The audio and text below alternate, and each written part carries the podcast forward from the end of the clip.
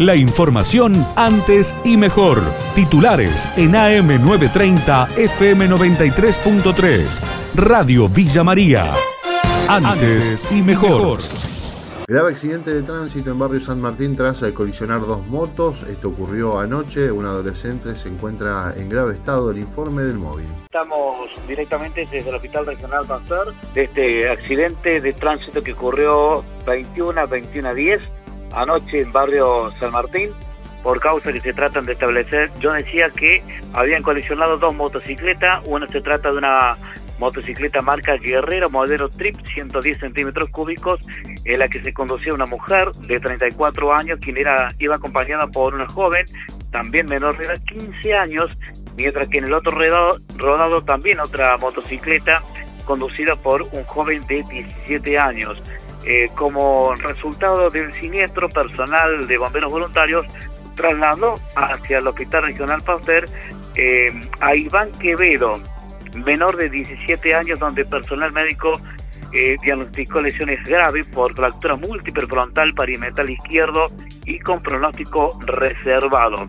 Hace un ratito nada más, las autoridades policiales y autoridades del Hospital Regional Pasteur acaban de informar el fallecimiento de este menor Asamblea de Productores Agropecuarios en Belville el próximo lunes, Federico Proietti, vicepresidente de la Sociedad Rural de esa ciudad, brindó detalles. El lunes 9 a las 10 de la mañana empiezan las acreditaciones, es una asamblea que es multisectorial, viene organizado principalmente por los convocantes de la asamblea del 9 de julio, eligieron la localidad de Belville por ser una localidad muy movilizada, una sociedad muy movilizada y geográficamente queda cómodo para la, al ser nacional para que vengan de los distintos lugares. Como te decía, una asamblea multisectorial. Y bueno, se va a escuchar un poco los distintos sentires, los distintos sectores para ver qué medidas se pueden tomar a cabo para tratar de hacer visible el malestar que hay con respecto a muchas políticas o formas de, de encarar que tienen el gobierno nacional sobre la actividad privada. Esto, te reitero, no, no es del campo, el campo es un sector más de la parte privada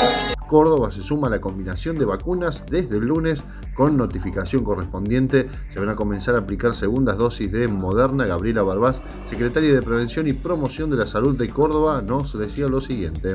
En el día de hoy se van a recibir 125 mil dosis de la vacuna Moderna para ser aplicadas como segundas dosis en aquellas personas que hayan ya transcurrido 90 días o más de la aplicación del primer componente de Sputnik y tengan más de 60 años con comorbilidad serán turnadas para aplicarse la segunda dosis y poder así seguir avanzando en toda nuestra provincia en seguir completando los esquemas. Van a recibir el turno en el caso que las personas no opten por esta estrategia de combinar, directamente tienen que desestimar el turno y luego esperar a ser turnadas cuando ingrese el segundo componente de Sputnik. Recordemos que esta estrategia se implementa gracias a distintas investigaciones internacionales en donde demostraron que la combinación de estas vacunas generan una inmunogenicidad tanto humoral como celular igual o superior a los esquemas tradicionales. El Hospital Clínicas de la Universidad Nacional de Córdoba se convirtió en uno de los mejores del país. Rogelio Pizzi, decano de Ciencias Médicas de la universidad, dialogó con nuestra emisora. Así es, como bien lo dices tú, es, es una encuesta realizada a la, a la gente que atendemos, así que la verdad que para nosotros es muy gratificante y un reconocimiento muy importante en este momento de esta pandemia tan dura que el equipo de salud está atravesando este momento tan tan duro como dije hace un rato. Para nosotros es algo excelente.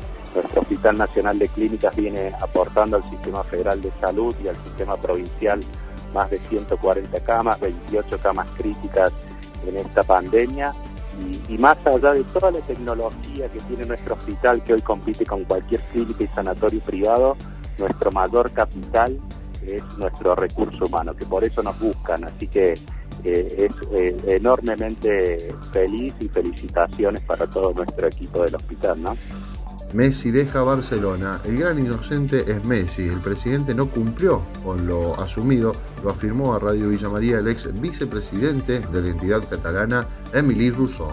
La realidad, sin duda, es que el presidente Laporta ganó las elecciones a la presidencia asegurando a los socios que si él ganaba, Leo seguiría. Desgraciadamente lo que ha acontecido es que le hizo una propuesta de, renovación a Leo Messi consistente en un contrato a cinco años a 40 millones de euros brutos por temporada, lo que implicaba un sacrificio salarial importante desde el punto de vista de Leo, pero un gran compromiso con el club. Y en el momento de la firma, que se producía ayer, el presidente Laporta dijo que no podía mantener su oferta porque el club no cumplía los límites salariales que exigía la liga.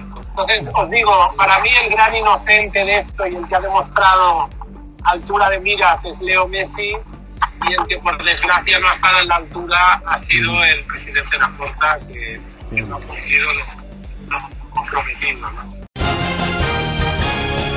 La información de Villa María y la región. AM930, FM93.3. Radio Villa María. Antes y mejor.